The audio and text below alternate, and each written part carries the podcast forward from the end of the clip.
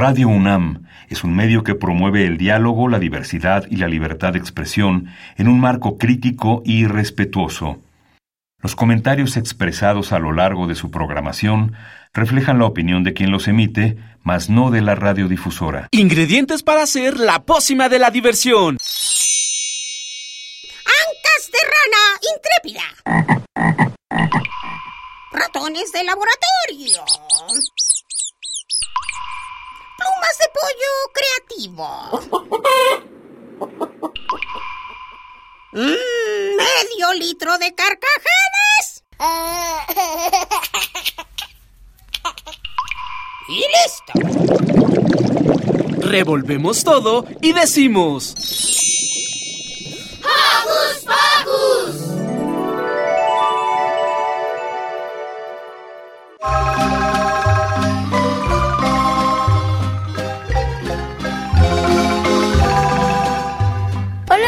Amigos. De este lado, como todos los sábados, su buen amigo Santi lo recibe con un apapacho sonoro. Y de este otro lado, igual que siempre, se encuentra su buena amiga Silvia recibiéndolos con un beso sonoro. Y como es costumbre, antes de comenzar el programa queremos enviarles saluditos a nuestros joco conductores, a nuestra productora Car y a Giselle Barajas y Pablo Cuellar en la asistencia de producción. Además no puede faltar un beso cariñoso para Alex. Bien, entonces, ¿comenzamos con la emisión de hoy, Santi? Sí, porque hoy en Hocus Pocus tenemos un programa muy patrio. Así es, Santi. Primero Ricky nos habla de algunos datos importantes que dieron inicio a la independencia de México. Después conversamos con un invitado muy especial con quien hablaremos más sobre este proceso histórico en México. Y siguiendo con temas mexicanos, Diego Emilio nos trae una nota sobre el mole. ¡Qué rico! Además, Liber nos trae una nota muy interesante acerca de los mariachis. Y para despedirnos, la maestra Margarita Castillo nos trae un poema sobre nuestras raíces indígenas. Tomen asiento y pónganse cómodos, que esto ya arrancó. ¡Hocus Pocus!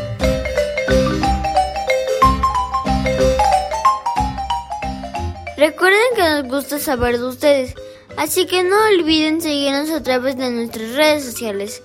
Pueden hacerlo desde tu compu, tablet o celular con ayuda de su mamá o papá. Facebookea con nosotros, búscanos como Hocus Pocus UNAM. Regálanos un like, comenta nuestras publicaciones y mándanos tus sugerencias musicales. Y para iniciar con toda la actitud de esta mañana empezaremos con un tema muy mexicano. Mi nombre es México.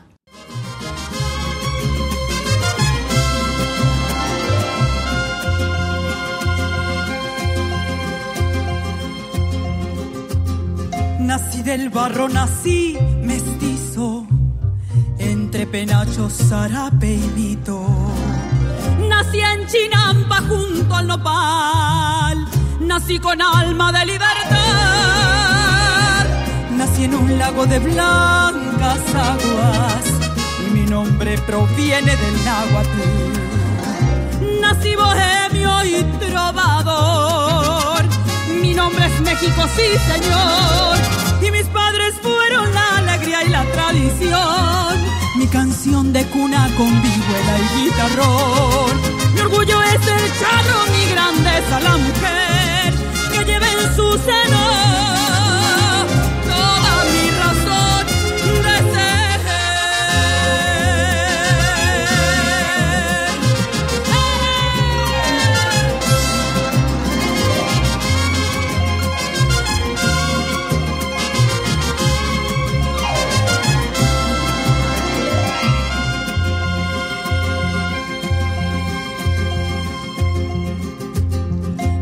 de un ave alzando el vuelo, por eso tengo favor del cielo.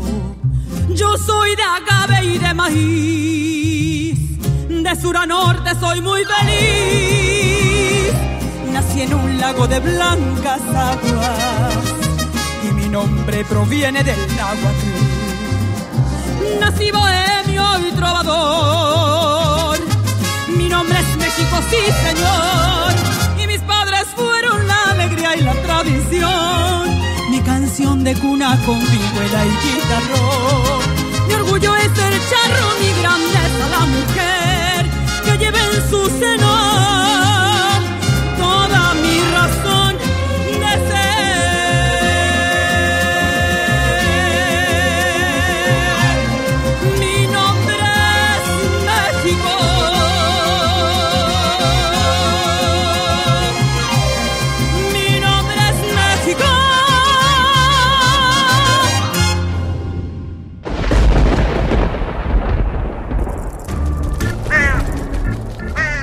radios y centellas. Estás en Hocus Pocus. Hola niños y niñas, yo soy el hombre bala y a mí me dicen el hombre bala porque soy muy rápido. Por cierto, vengo del futuro y quiero platicarles que allá hay robots increíbles que pueden hacer muchas cosas. ¿Quieren saber cuál es el mejor? Bueno, mejor vengan a la teatrería todos los sábados y domingos a las 12.30 para que vean mi robot interior o búsquenme en Instagram y Facebook como Hombre Bala Presenta. Recuerden, mi robot interior de Hombre Bala Presenta en la teatrería sábados y domingos a las 12.30. Nos vemos en el futuro. En el futuro. El que sabe, sabe. ¡Wow! No, pues sí.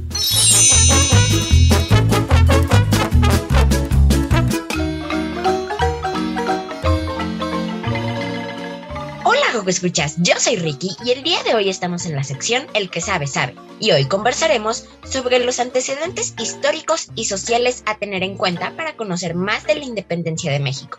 Y para ello está con nosotros Salvador Lira, quien es licenciado en Relaciones Internacionales por el Instituto Tecnológico Autónomo de México.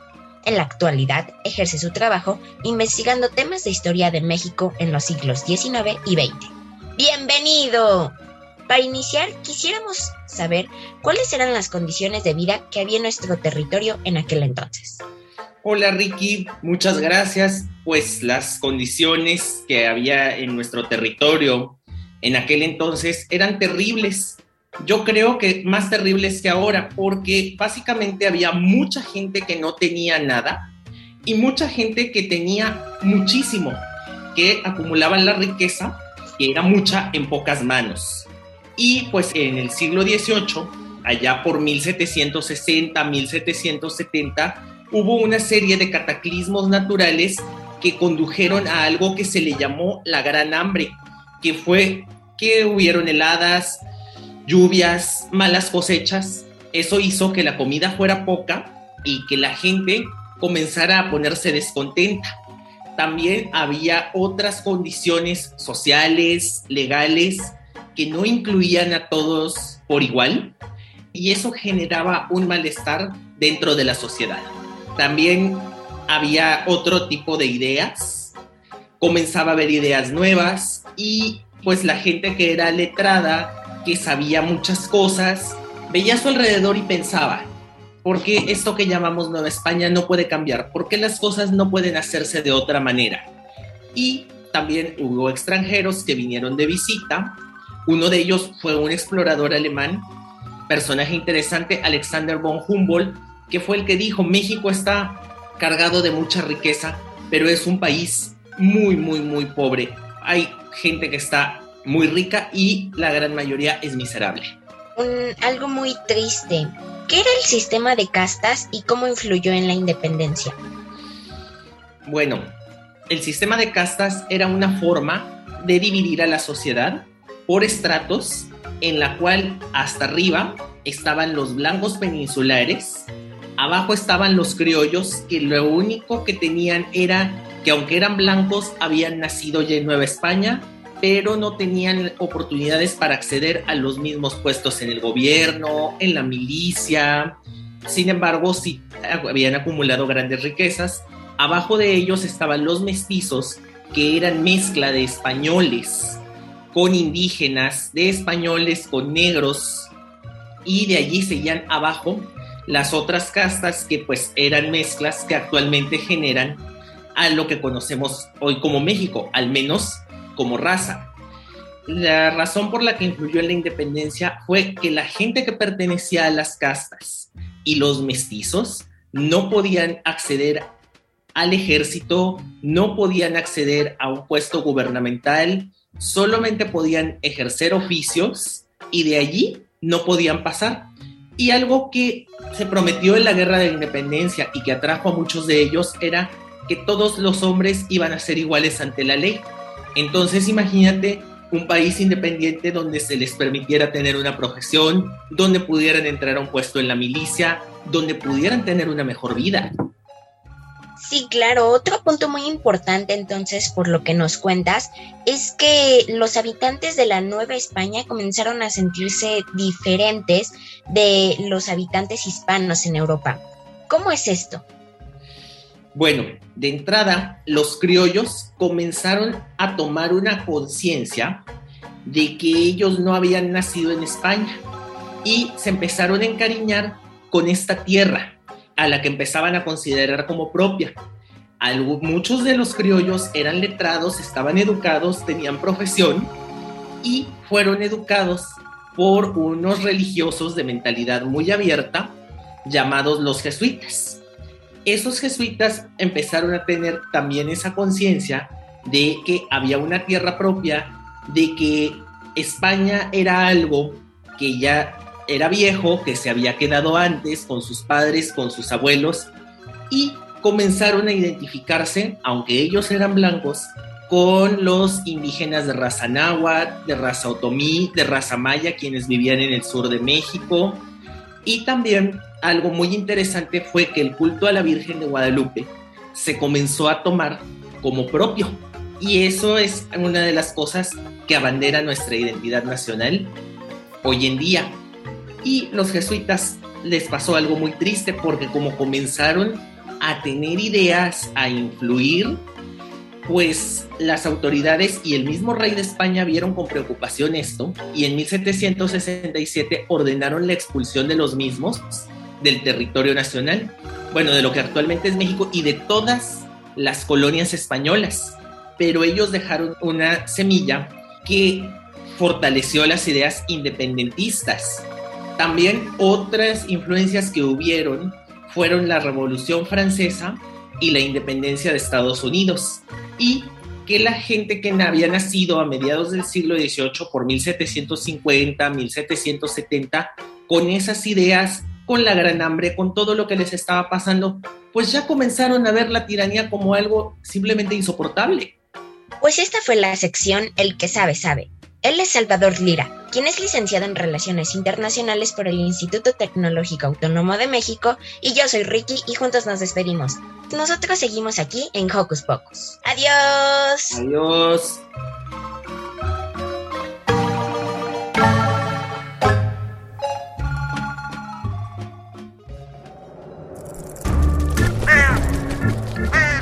¡Hey! Si te gusta navegar por las redes sociales, síguenos en Facebook y danos un like. Encuéntranos como Hocus Pocus Unam.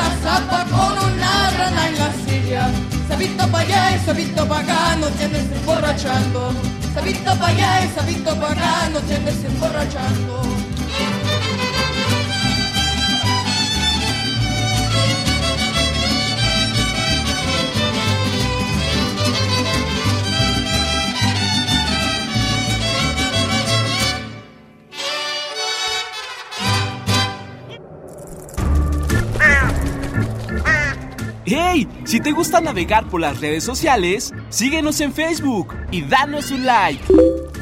Encuéntranos como Hocus Pocus Unam. ¿Te gusta la historia? ¿Te preguntas por qué hubo celebración el día de ayer? Estas dudas y más preguntas serán resueltas por nuestro invitado de hoy, con quien hablaremos acerca de la Guerra de Independencia. Ajá, ajá, ajá. El tema de hoy en la voz de las niñas y los niños. Yo opino que opinar es necesario porque tengo inteligencia y por eso siempre opino. Ahora va, dices tú, digo yo. Yo opino. Ajá. Yo opino. Ajá. Eso opino.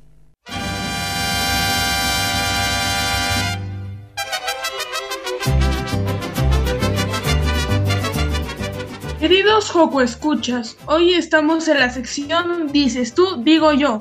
Hoy nos acompaña Pablo Cuellar. Él es historiador, recién egresado de la Facultad de Filosofía y Letras de la Universidad Nacional Autónoma de México.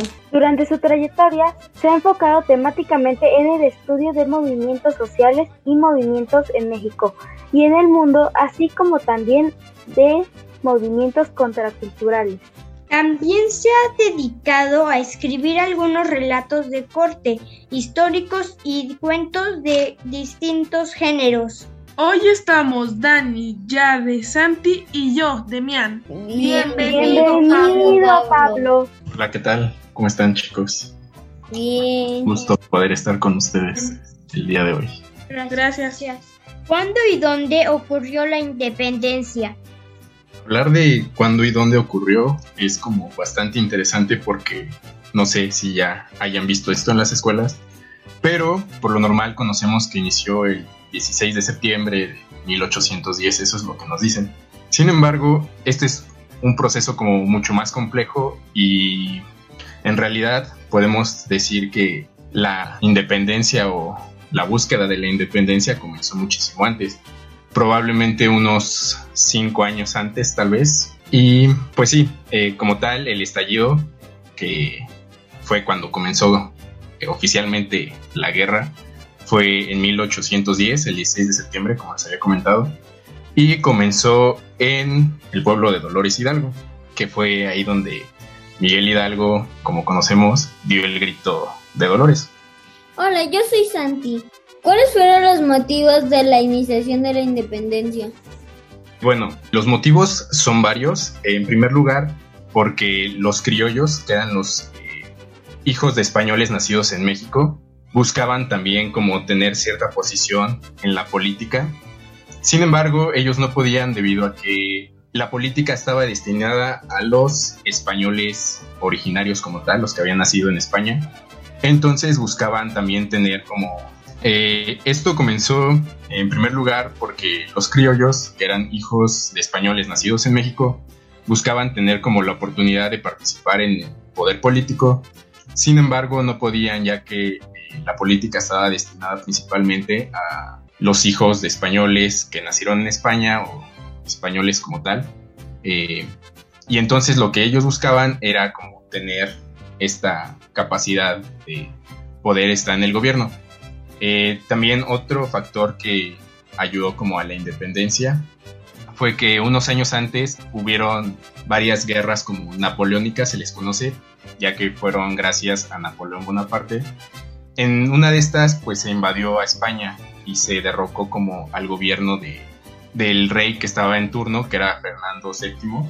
Y esto ocasionó que hubiera un desequilibrio político, lo cual dio paso para que se pudiera como levantar en armas esta colonia española. Antes se conocía como Nueva España y después se conoció como México. Hola, soy Yarek. ¿Cuáles fueron los bandos que pelearon en la independencia? Hubieron varios bandos en realidad.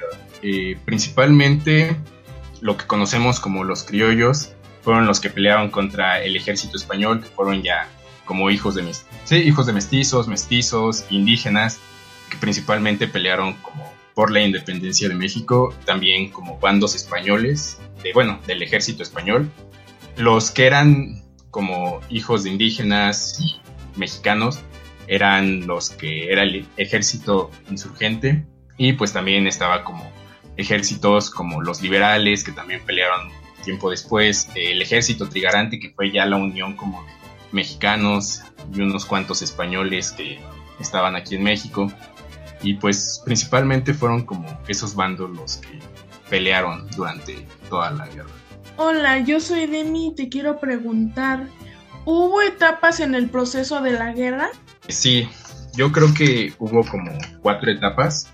La etapa de iniciación, iniciación perdón, eh, que comenzó principalmente con la participación de algunos personajes bastante famosos en la historia de México, que fue Miguel Hidalgo, José Ortiz de Domínguez y su esposo también, Ignacio Allende y demás conspiradores que estuvieron ahí en la parte de, organizar este movimiento como tal.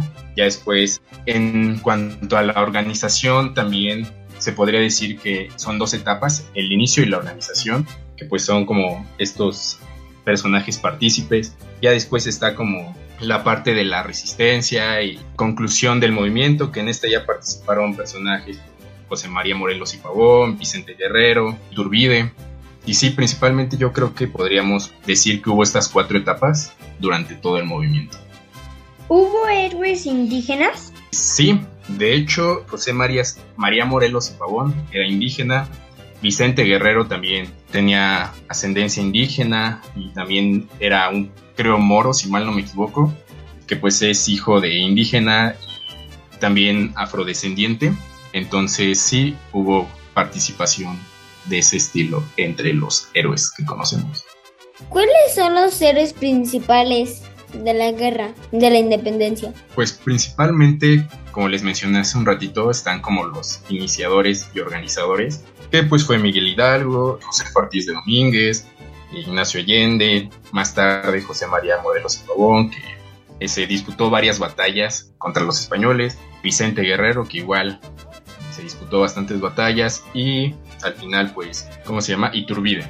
Y otra pregunta, ¿cuánto tiempo se supone que duró la guerra de independencia? La guerra de independencia duró 11 años. Esto fue el estallido en 1810 y ya con su consumación que fue en la última guerra donde se disputó Vicente Guerrero y Allende y donde también se dio lo que es el famoso abrazo de Acatempan, donde hacen como las paces estos dos personajes, que fue en 1921.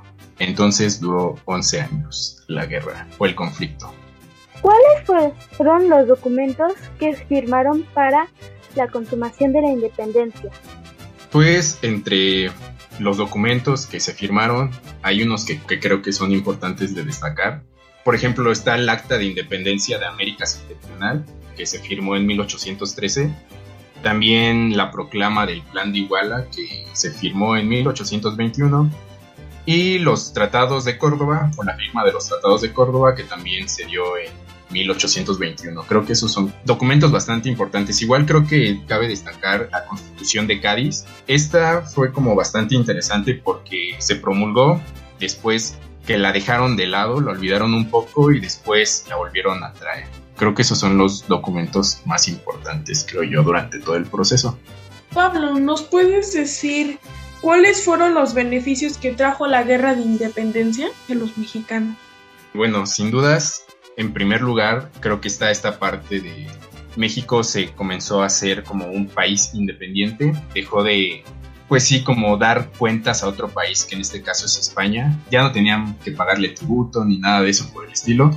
También se abolió la esclavitud, que es bastante importante esto, ya que durante los 300 años que fuimos gobernados por los españoles, se tenían esclavos y pues se tenía que dar tributo a la corona española. Esas son como dos cosas muy muy importantes que dejaron la independencia. Y pues también que México pasó a ser como un país en donde ya era una república y ya se podía como tomar decisiones dentro del país y no se concentraba solamente el poder en una persona que era un rey o un virrey. Gracias. Hola, soy Yare. ¿Cómo y cuándo empezó a conmemorarse esto? Como tal, las celebraciones se empezaron a dar a partir de periodos muy posteriores, que ya fue, por ejemplo, en el Porfiriato, que ya como conocemos, también se creó lo que fue el Ángel de la Independencia. Y a partir de estas fechas hasta la actualidad se da el grito cada año, el 16 de septiembre, en conmemoración al Día de la Independencia. ¿Qué es lo más importante que debemos recordar cuando celebramos la independencia?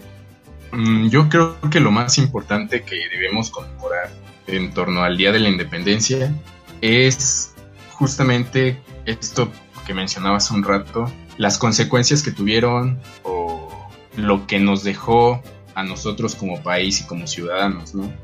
Que ya comenzábamos a tener, o bueno, en ese momento tal vez no tanto, pero se empezó a tener como una participación más, más amplia en la política y no caía el poder sobre una sola persona. También esta parte de derechos como ciudadanos, que como les decía, eh, la esclavitud antes era súper normal y a partir de ello se comenzó a, dejar de lado, a olvidar. Creo que esas son como cosas bastante importantes que debemos de tener presentes en la actualidad. Yo soy Dani y te quiero preguntar, ¿cuál es tu personaje favorito de la independencia de México? Uf, qué gran pregunta. Bueno, a mi parecer creo que sería Vicente Guerrero, principalmente por su participación como militar que tuvo. Y no sé, en sus fotos me parece una persona bastante agradable. Entonces creo que yo escogería a Vicente Guerrero. Gracias. Bueno, Joco, escuchas, terminamos con nuestra sección Dices tú, digo yo. Esperamos que hayan disfrutado de aprender más sobre la independencia de México. Gracias por todo, Pablo. No, de qué. Todo un gusto poder estar con ustedes el día de hoy. Gracias. En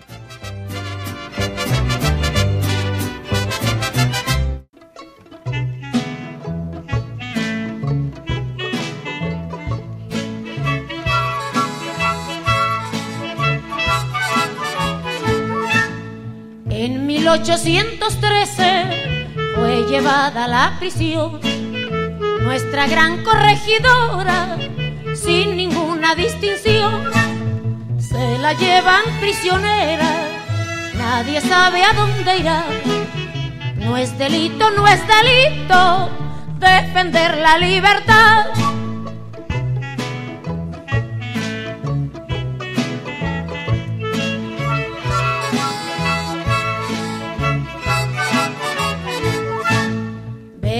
Beristain el arcediano hace falsa acusación contra la corregidora y simula su prisión. Se la llevan prisionera, nadie sabe a dónde irá. No es delito, no es delito defender la libertad.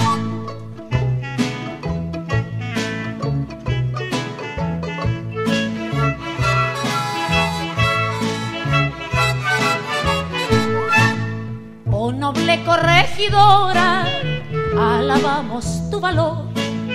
Fue tu causa la de Hidalgo, nuestro gran libertador.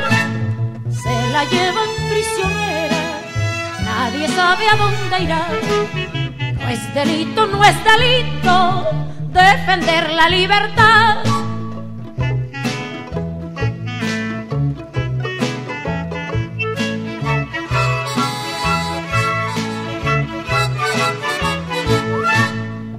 Privaron de tus hijos, fue muy grande tu dolor.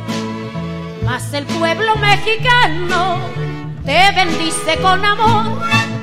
Se la llevan prisionera, nadie sabe a dónde irá. No es delito, no es delito defender la libertad. No es delito, no es delito defender la libertad.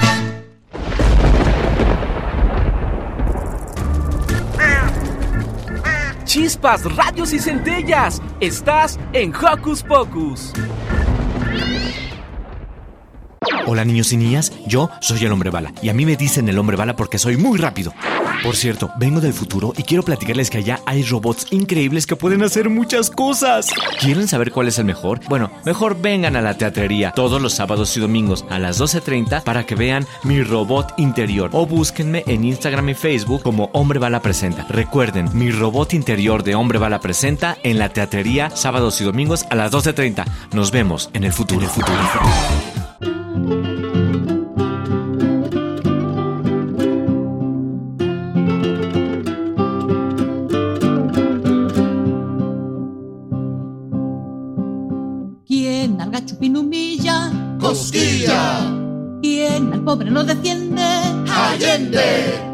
¿Quién su libertad aclama? Corre, creo yo que te llama. Y para más alentarte, todos están de tu parte. Costilla, Allende y Aldama. Corre, creo yo que te llama. Y para más alentarte, todos están de tu parte. Costilla, Allende y Aldama.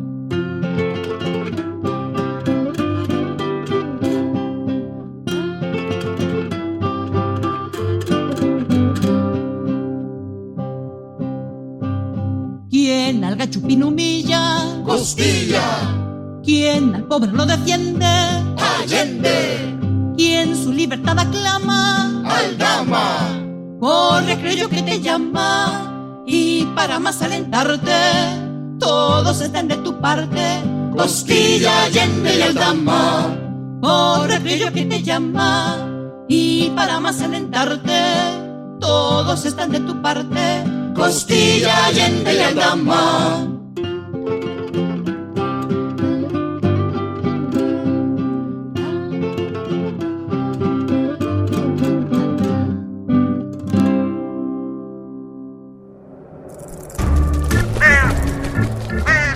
¡Hey! Sé parte de Hocus Pocus y busca nuestras redes sociales. En Twitter somos Hocus Pocus-UNAM y en Facebook Hocus Pocus UNAM.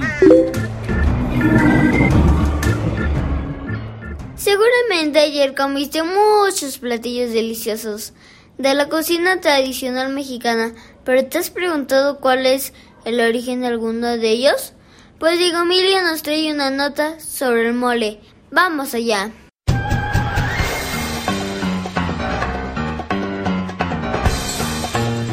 Investigaciones Especiales de Hocus Pocus presenta.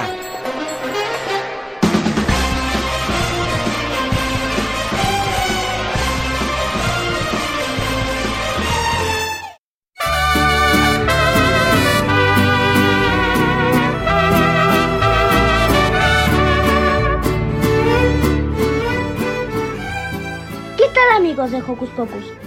Soy Diego Emilio, les voy a platicar cuál es el verdadero origen del mole. No se sabe a ciencia cierta cuál es el verdadero origen del mole. Lo que sí es un hecho es que es el platillo perfecto en celebridades. Aunque el verdadero origen del mole se da con las culturas prehispánicas, donde todos los indígenas mezclaban varios chiles con semillas de calabaza, hierba santa y jitomate para crear una salsa a la que denominaban mulli. Esta era acompañada normalmente con carne de guajolote, aunque también se usaba carne de pato o armadillo, y era servido en ceremonias como ofrenda a los dioses. Con la llegada de los españoles a México, entraron nuevos productos que se fueron agregando a las recetas de los moles, como la pimienta negra, anís y la canela. En caso de las carnes, se integraron el pollo, la res y el puerco. Durante la época de la colonia, gracias a la fusión gastronómica entre las culturas prehispánicas y las europeas, se tenía un amplio rango de ingredientes para cocinar, dando como resultado una gran variedad de moles. Desde la época prehispánica hasta la actualidad, el mole representa una celebración, pues era y es el platillo principal en fiestas, bodas, 15 años, etc. Sigue siendo uno de los platillos de origen prehispánico que sigue estando presente en la dieta de los mexicanos y que es un símbolo de nuestra cultura reconocido a nivel internacional. Bueno amigos, me despido, hasta la próxima. ¡Viva México! ¡Oh yeah!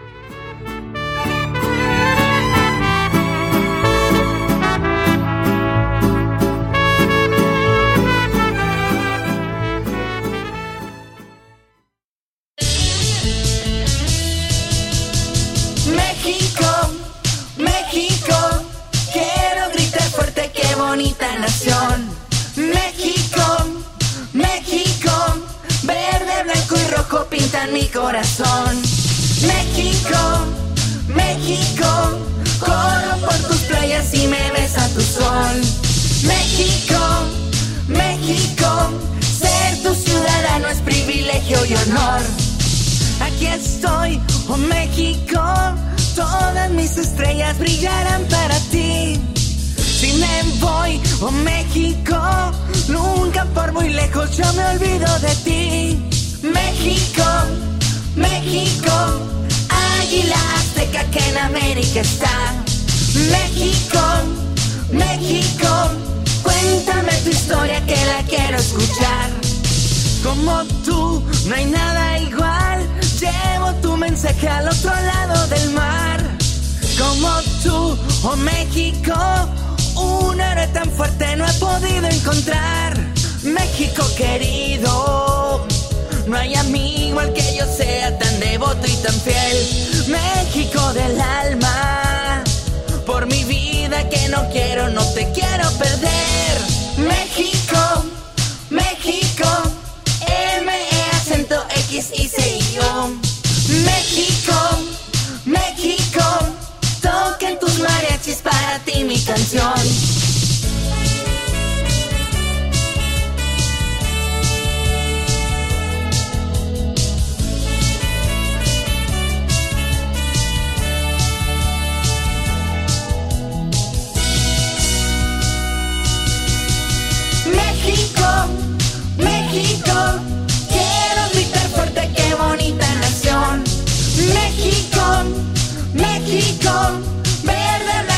Rojo pintan mi corazón.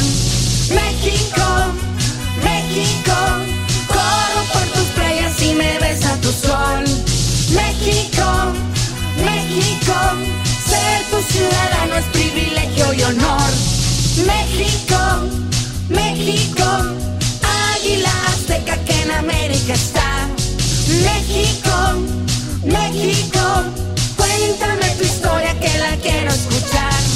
México, México, M, E, acento X, I, C, O. México, México, toquen tus mariachis para ti mi ¡Hey! Sé parte de Hocus Pocus y busca nuestras redes sociales. En Twitter somos Hocus Pocus-UNAM y en Facebook Hocus Pocus UNAM. La música tiene miles y miles de formas. Probablemente conoces artistas que cantan pop, rock o jazz, pero ¿conoces a alguno que cante mariachi? Si no es así, no te preocupes porque Liber nos hablará de ello en la siguiente nota. ¿Qué les interesa a las niñas y niños de hoy? Su opinión es importante. Seguimos con la nota de la semana.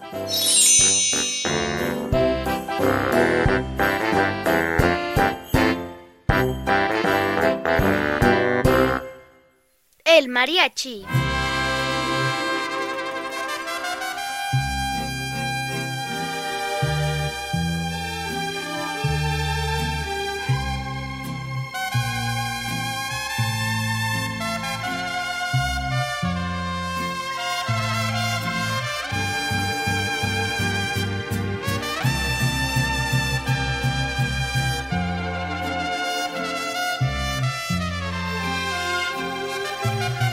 En cada celebración mexicana, el mariachi es el fondo de la cena tradicional.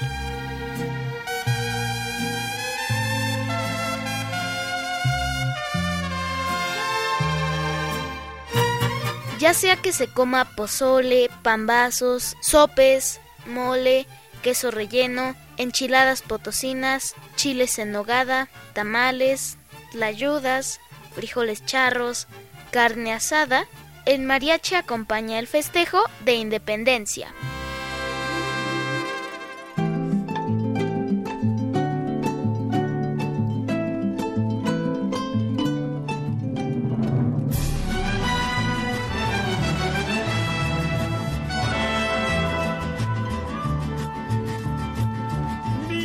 A lo largo de la historia han existido diferentes agrupaciones entre las que se destacan el Mariachi Vargas de Tecalitlán, el Mariachi Nuevo Tecalitlán, Mariachi Alma de Juárez, Mariachi Gamamil.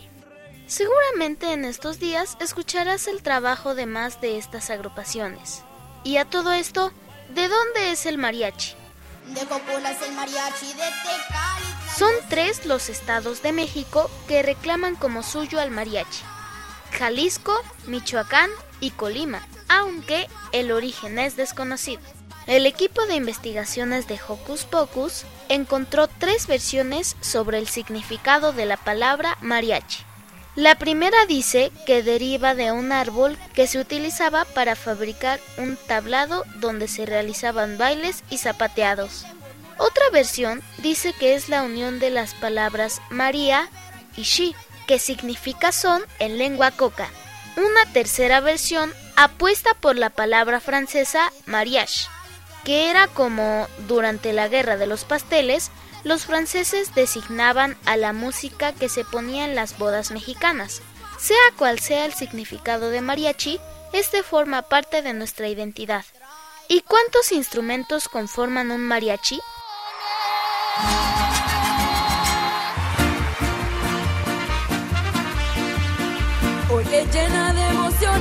Encuentro con mi jarana.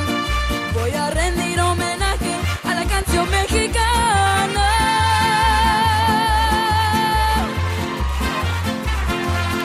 Voy a rendir homenaje a la canción más galana, la canción más primorosa que es la canción mexicana. En la actualidad, una agrupación de mariachi se compone por dos trompetas, tres violines, una vihuela, una guitarra y un guitarrón.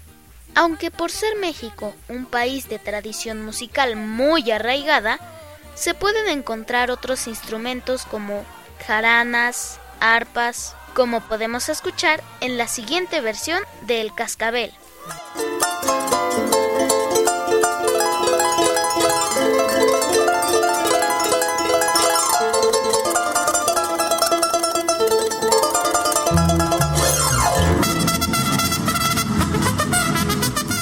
Mariachi tiene entre su repertorio canciones de todo tipo. Para celebrar, por ejemplo, un cumpleaños,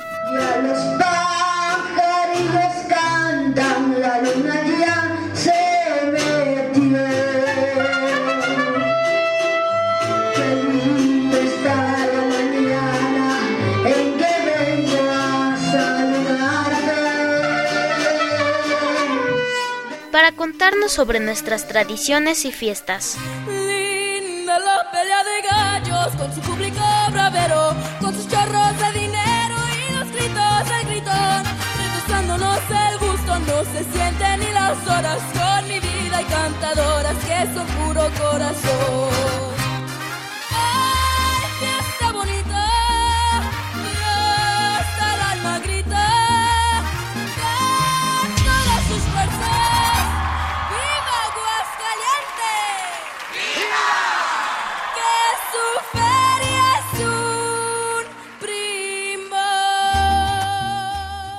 Para recordarnos algunos paisajes de nuestra historia. Tengo mi par de caballos para la revolución. Uno se llama el canario y otro se llama el gorrión. Yo soy rielera y tengo mi Juan. Él es mi vida yo soy su querer. Cuando me dicen que ya se va el tren, adiós mi rielera, ya se va tu Juan.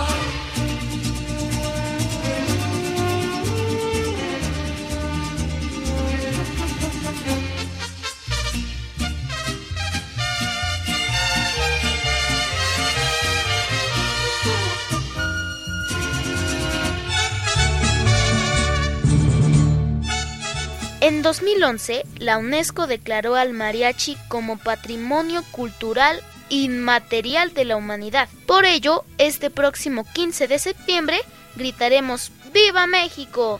y ¡Viva el mariachi mexicano! Soy pura mexicana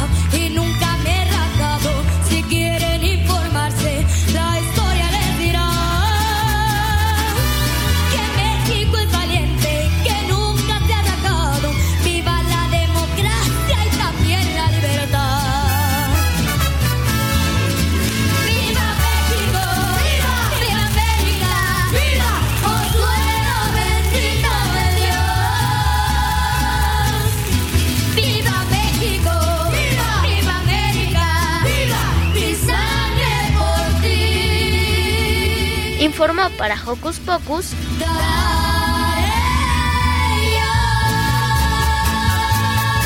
Liber Nahuali. Hasta pronto.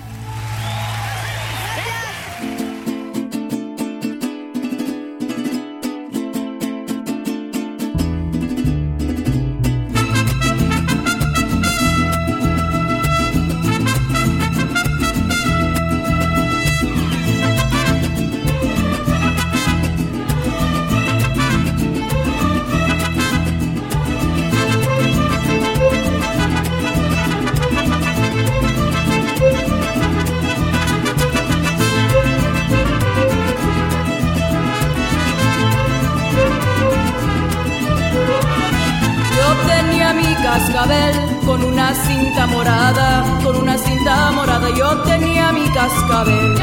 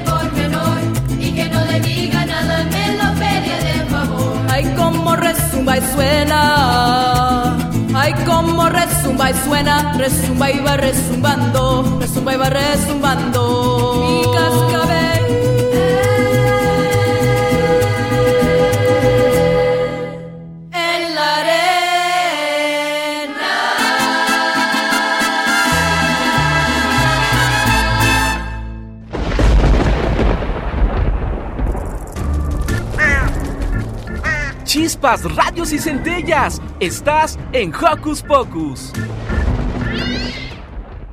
Ya casi está por terminar este programa. Sin duda creo que hemos aprendido mucho más de nuestro país.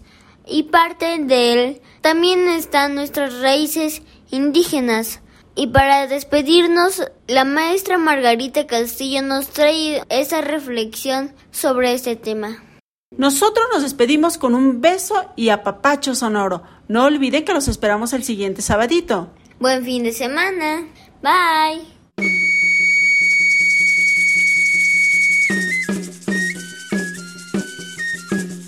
Soy mujer y soy mexicana.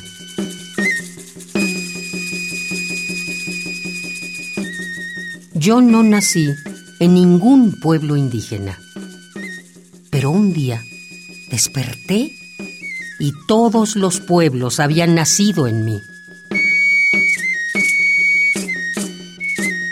Un día desperté y todos los pueblos habían nacido en mí.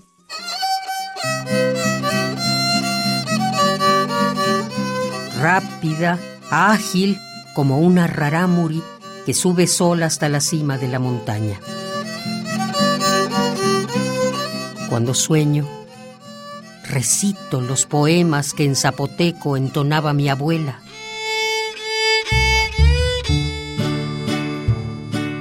Mis mundos imaginarios tienen enanos debajo de las piedras, dioses en los manantiales, cerros que se miran y siempre, siempre tienen una abuela que me canta en un idioma que solamente entendemos nosotras.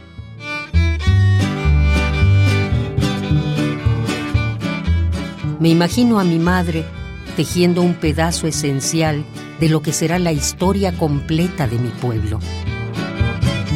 Ese que pasa silencioso por el río de la vida.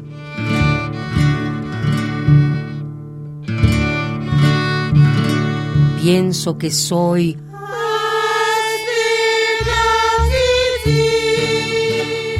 un pájaro en Papantla, un venadito, un tlacuache, a veces un coyote, una niña con su posaguanco de colores, con su vestido de colores. Pienso que soy una araña que desde las nubes teje el mundo.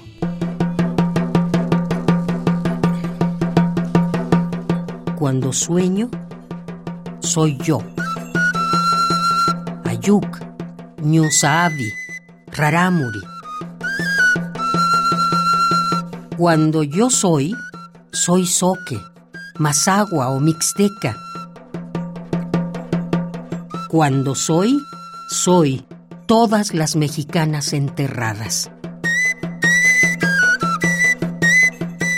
Cuando sueño, soy yo, no este remedo de mujer mexicana que apenas dice esto que dice, pero que no cambia nada.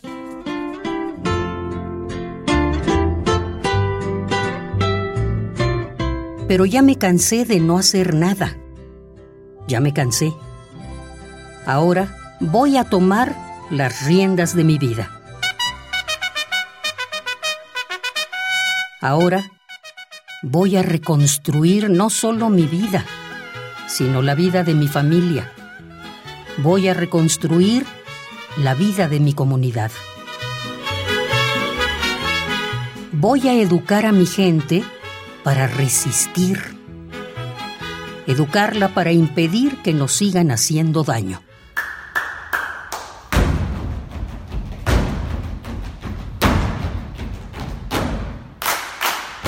Es cierto que podemos esperar ayuda, pero no podemos pasarnos la vida solo esperando.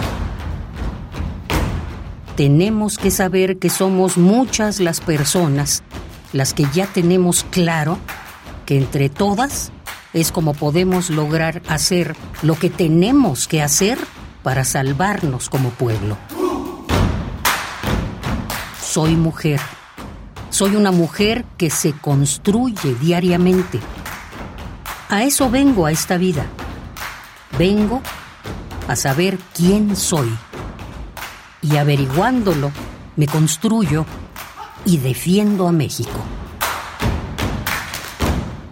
Soy mujer y soy mexicana.